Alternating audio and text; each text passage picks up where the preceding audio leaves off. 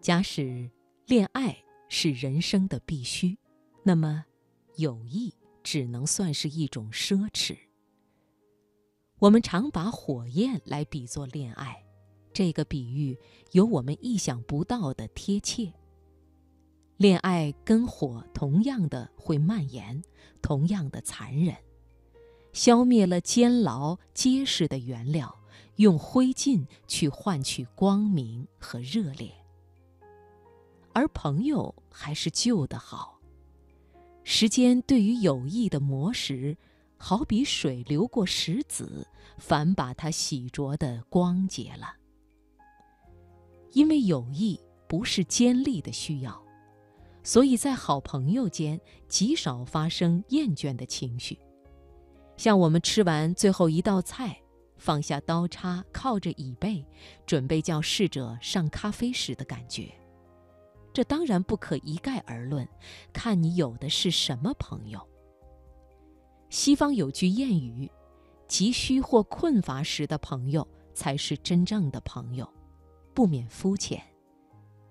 我们有急需的时候，是最不需要朋友的时候。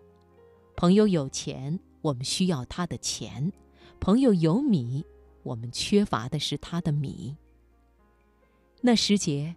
我们也许需要真正的朋友，不过我们真正的需要并非朋友，只是把友谊作为可以利用的工具。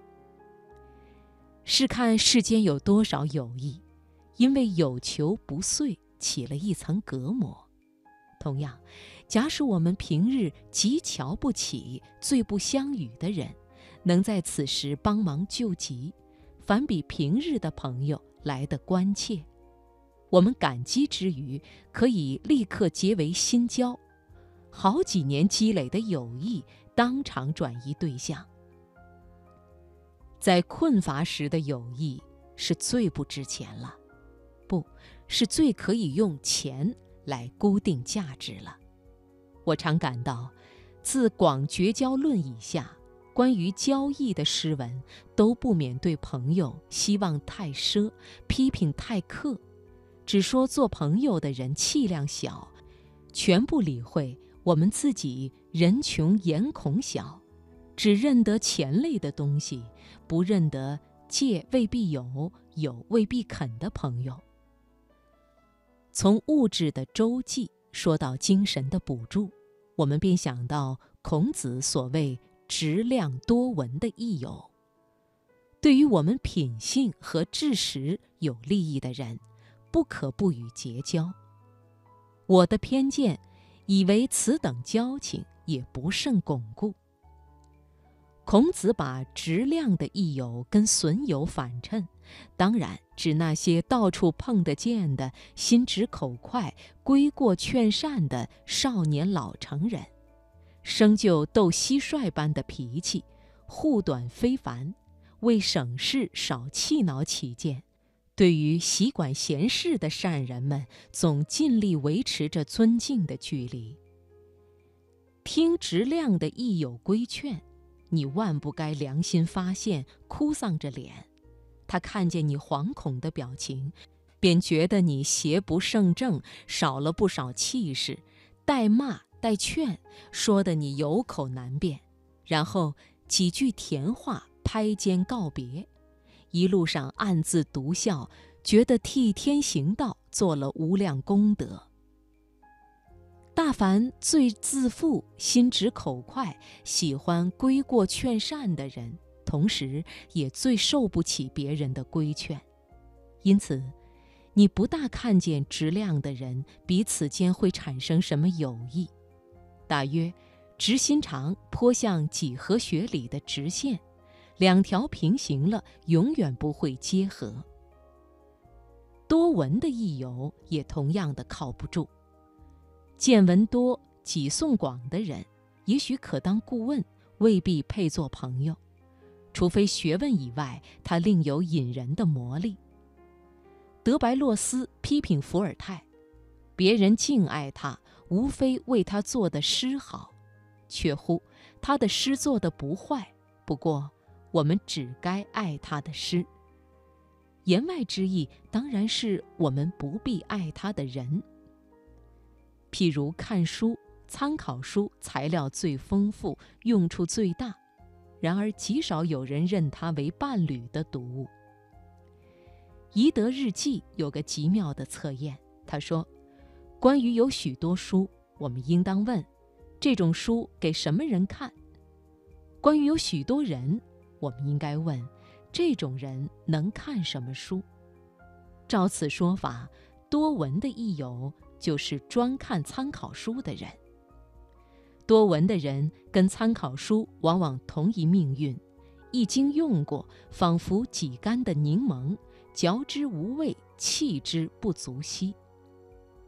这并不是说朋友对于你毫无益处，我不过解释。能给你身心利益的人，未必就算朋友。朋友的益处不能这样讲。真正的友谊的形成，并非由于双方有意的拉拢，带些偶然，带些不知不觉，在意识层底下，不知何年何月潜伏着一颗友谊的种子，看它在心面透出了萌芽。在温暖固密春夜一般的潜意识中，忽然偷偷地钻进了一个外人。哦，原来就是他。真正有益的产物，只是一种渗透了你的身心的愉快。